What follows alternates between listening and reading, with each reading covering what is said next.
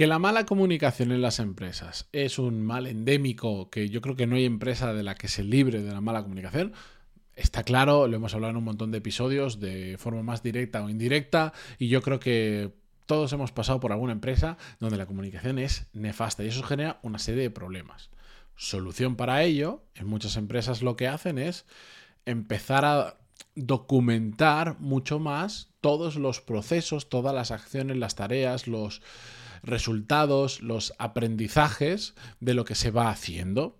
Y esto puede ser parte de la solución, pero como todas las cosas en la vida, tiene pros y tiene contras, y es lo que vamos a ver en el episodio de hoy, el 1376, si no me equivoco.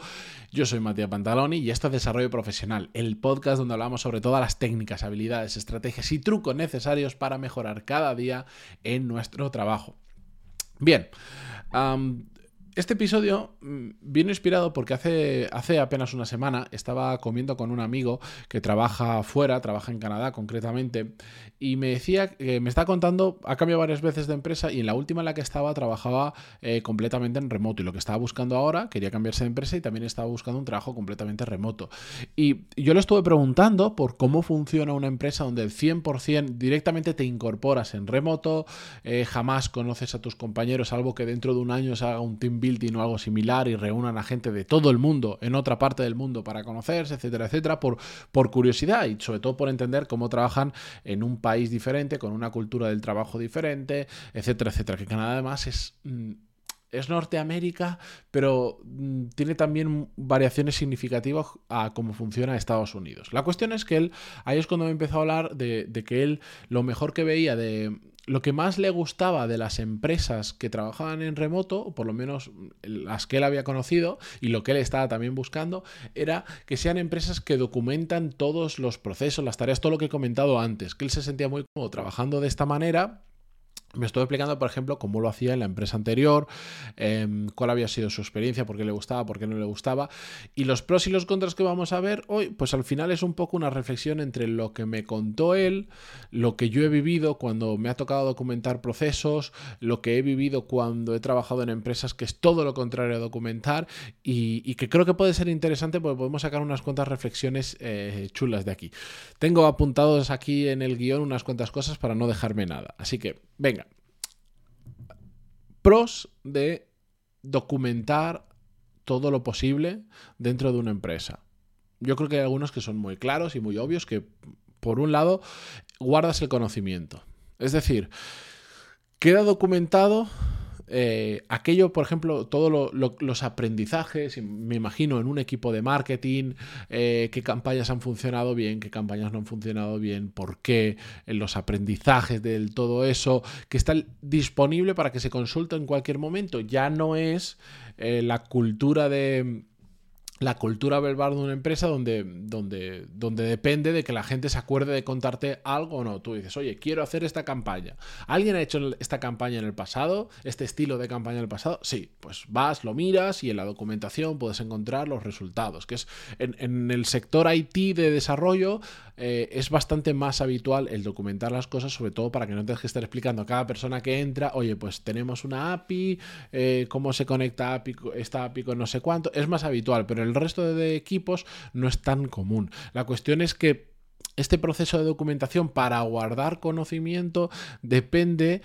Em, te ayuda a no depender de que una persona esté o se vaya de la empresa. Si tú, al, imagínate, tienes un equipo de marketing donde hay una persona que es un que tiene toda la información porque es el que lo ha gestionado y se va de la empresa, pues em, estás fastidiado. De repente todo ese conocimiento desaparece de la empresa y, se pierde, y se pierde con esa persona, bueno, no se pierde, se va con esa persona que deja la empresa y por lo tanto ya no puedes consultar en el pasado cómo funcionado esto, cómo funcionado lo otro, lo cual puede ser muy interesante en muchos equipos o departamentos. De la misma manera, compartes el conocimiento. Si lo tienes documentado, es mucho más fácil que todo el mundo, está muy legal anterior, que todo el mundo tenga acceso a ese conocimiento. Y ya no solo de si tú sabes que, por seguir con el ejemplo, tú sabes que esa persona de marketing era la que hacía esas campañas y le preguntas y entonces te da una respuesta. Si tú no sabes esa información, es difícil que, siquiera sepas que existe cuando está documentado, entre comillas, cualquier persona de la organización puede en cualquier momento acceder a, esa, a ese documento, a, esa, a ese archivo donde se guardan los resultados de lo que sea. Por otro lado, evidentemente, trabajar de esta manera permite el trabajo asíncrono. Asíncrono es que no requiera que estemos todos conectados a la vez eh, trabajando. Es decir, yo trabajo a las 4 de la mañana porque soy un loco que me despierto muy pronto, el otro trabaja hasta las 12 de la noche, el otro trabaja más por las mañanas. No hace falta que estemos eh, de reuniones ni nada. Eso sería el trabajo asíncrono. WhatsApp es comunicación asíncrona, los mensajes por WhatsApp. Yo te lo envío y cuando tú lo ves me respondes. Pues el trabajo asíncrono es exactamente lo mismo. Evidentemente, esto es posible si hay una fuerte documentación o los procesos son tan simples, tan simples y lo que hay que hacer en la empresa es tan simple que no hace falta que la comunicación sea síncrona ni hace falta que todo esté documentado. Pero aquí la documentación juega un papel muy importante. Oye, yo quiero ver yo tengo, estoy en este proyecto y me falta esta tarea de otro compañero para poder continuar, no le tengo que llamar, no tengo que convocar una reunión, ni siquiera le tengo que escribir para que me conteste en el segundo, voy a la parte de documentación adecuada. Documentación puede ser un programa de gestión de proyectos. Veo esa tarea, cómo la haya mi compañero, veo que la ha marcado como terminado, que me ha puesto el archivo, imagínate, que generar un archivo, me lo ha colgado en la tarea, yo me lo descargo y entonces ya continúo yo con ella. Eso sería mm, trabajar en remoto eh, con un proceso documentado. Por otro lado, es cierto, y para mí una de las grandes ventajas de la documentación, ahora voy a ir con los contras y después os doy mi opinión de todo esto, pero una de las grandes ventajas es que obliga en gran medida a la reflexión. Si tú tienes que, imagínate, has hecho un proyecto, has sacado estos resultados y estas conclusiones. Si tú tienes que contarlo para que otras personas lo puedan consumir y lo puedan entender fácilmente, quieras que no, te obliga a reflexionar sobre ello. Oye, ¿cuáles han sido los resultados más importantes? ¿Qué, cosas han ocurrido aquí qué aprendizaje nos hemos llevado que otras personas deben saber? ¿Qué cosas han sucedido que son irrelevantes y no hace falta documentar? Ese proceso de reflexión es muy interesante y en este podcast he vendido mucho durante muchos años que lo importante que es pararnos a reflexionar las cosas. Pues ahí, en cierta medida, nos estamos obligando a reflexionar. Ahora, los contras, lo malo de todo esto, yo creo que hay uno que es absolutamente evidente y es la velocidad. Restas velocidad de ejecución. Si tú por cada cosa que haces medianamente relevante, o no, o no necesariamente relevante, pero que después la tiene que, sabes que la tiene que consumir otra persona de forma asíncrona, en remoto, lo que sea, para poder continuar y lo tienes que documentar, bueno, pues todo el tiempo que estás documentando es tiempo que no estás ejecutando. Esto en algunas ocasiones es bueno porque dices yo documento una vez, pero es que después lo van a consumir 20 personas versus yo lo documento una vez y lo va a consumir una persona. Mm. Os pongo un ejemplo. Yo cuando incorporo gente a mi equipo de, producto dentro de Power MBA, es lo que estoy haciendo ahora también es documentar. Estoy haciendo como un, proceso donde, em, como son gente que va a crear formaciones y aunque traigan experiencia, nosotros tenemos una forma muy particular de hacer la formación. Entonces yo estoy documentando en una serie de vídeos los conceptos clave de cómo hacemos nosotros. ¿Por qué? Porque es mucho más fácil hacer una clase de una hora que una de 15 minutos. La necesidad de, sintetizar, qué es sintetizar, qué habilidades necesitas, las, los siete puntos que tengo detectados que hacen que una clase online sea muy buena. Eh, o si no, desastrosa. Pues todo eso, pues si yo cada vez que entra una persona, pues al principio no pasaba nada, porque el equipo crecía muy poco, pero ahora es una locura. Ahora necesito documentarlo para que cada vez que entre una persona nueva le pueda dar esa información y eso ya sirva de base, que después hablaremos y después comentaremos todo esto juntos, pero ya sirva de base para yo no tener que estar repitiendo una y otra vez constantemente lo mismo. Pero eso resta velocidad. Yo decido que para esto me conviene restar velocidad ahora en el corto plazo para ganarla en el largo, pero cuando tú documentas todo, absolutamente todo tu trabajo, vas muy, muy, muy extraordinariamente lento. Y si no, haced la prueba. Un día documentad todo lo que estáis haciendo.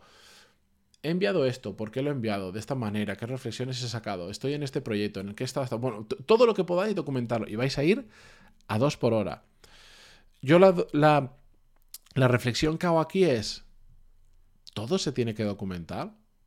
De nuevo, y como tantas veces hemos visto en este podcast, no es la técnica, la herramienta, el framework o lo que sea, es cómo lo utilizamos. Es decir, ¿el teléfono es un generador de distracciones? Sí. ¿Significa que no tengamos que utilizar el teléfono para nada? No. ¿El email lo mismo? Distracciones, sí. No lo tenemos que utilizar para nada. Hay que saber utilizarlo en el contexto. Hay que saber que hay cosas que merece la pena documentar y hay cosas que no merecen nada la pena documentar. Eh, tengo otro amigo que en un proyecto que tenemos junto, cada vez que hacemos una reunión, em, mete un, lo hacemos por videollamada, mete un robot en la reunión que lo que hace es mm, grabar el vídeo, hacer una transcripción, genera un archivo con la transcripción y no sé cuánto. Yo le decía el otro día, pero vamos a ver, que eso no lo ve nadie, ¿qué más? A ver, sé que es un 10 segundos que tardas en hacerlo, pero si es que nadie va, nadie va a ponerse a ver la transcripción de una reunión de dos horas con 14, no 14, pero igual 7 personas en esa reunión que tampoco lo transcriben bien porque no saben identificar bien las personas. Cuando hablan dos personas a la vez, em, o tres o cuatro, eh, que nos pasa a veces, eh, no coge bien la transcripción. Eh, ¿Es necesario? Ah, ¿Alguien va a usar esto para algo? No. Sobre todo porque después de la, reunión hay una persona que hace como las conclusiones clave de la reunión. Entonces, no hace falta documentarlo todo. Yo prácticamente no documento nada de mi trabajo. Lo selecciono con rifle francotirador y digo, vale, para esto tiene interés documentarlo. ¿Por qué? Porque después, como en un proceso, como se van incorporando más personas, como os decía antes, pues me sirve como base para no invertir yo dos o tres horas cada vez que entre una persona a contarles exactamente lo mismo, que además me, me aburre tremendamente contar siempre exactamente lo mismo. Bueno, pues entonces sí lo documento. Oye, ¿y cómo hacemos este otro proceso? ¿Es interesante? Venga, pues lo documento, pero, pero con cosas muy puntuales donde realmente el esfuerzo de documentar eh, se vaya a compensar muchísimo a medio, corto, largo o lo que sea plazo. ¿Vale? Simplemente esa es mi opinión, que hay que, hay que ponerle cabeza. O sea, lo que pasa es que yo entiendo que hay, ah, hay, mucha gente que le gusta esto de documentar porque simplemente hace que, sea, que tu trabajo sea mucho más cómodo, porque es como, hago poco, documento mucho, pero hago poco porque lo jodido está en hacer. Eh, documentar es, me siento delante de un archivo y me paso cuatro horas al día, pum, pum, pum, escribiendo todo lo que estoy haciendo, cómo lo estoy haciendo, no sé cuánto. Eso, mm, aunque en algunos casos es absolutamente necesario, en la gran mayoría lo único que hace es restar velocidad y no aportar ningún tipo de valor, porque si te resta velocidad, pero el valor que aporta es ingente, adelante. Pero siempre tenemos que estar pensando eso. ¿Qué aporta realmente? ¿Cuáles son los pros y los contras de las cosas? Y hace no mucho hicimos un episodio sobre ello. Es un tema de, joder, no hacer caso cuando la gente nos dice, hay que documentar. No hay que documentar. Pasarlo por nuestro filtro, decir, bueno, pues igual algunas cosas tienen sentido, otras no, o no tiene ningún sentido de todo, o tiene mucho sentido lo voy a implementar tal cual. ¿De acuerdo? No hay una solución única, no a todo el mundo le funciona igual. Hay que aplicar el sentido común, que ya lo sabéis, que es el menos común de los sentidos. Pero bueno, dicho esto, muchísimas gracias por estar al otro lado, como siempre en Spotify, Google Podcast, iTunes, vos donde sea que lo escuchéis. Este domingo, por cierto, lo voy a ir anunciando ya, este domingo, nuevo vídeo en el canal. Mm, os voy a contar una historia interesante en el canal de YouTube, ya lo veréis. Venga, hasta mañana.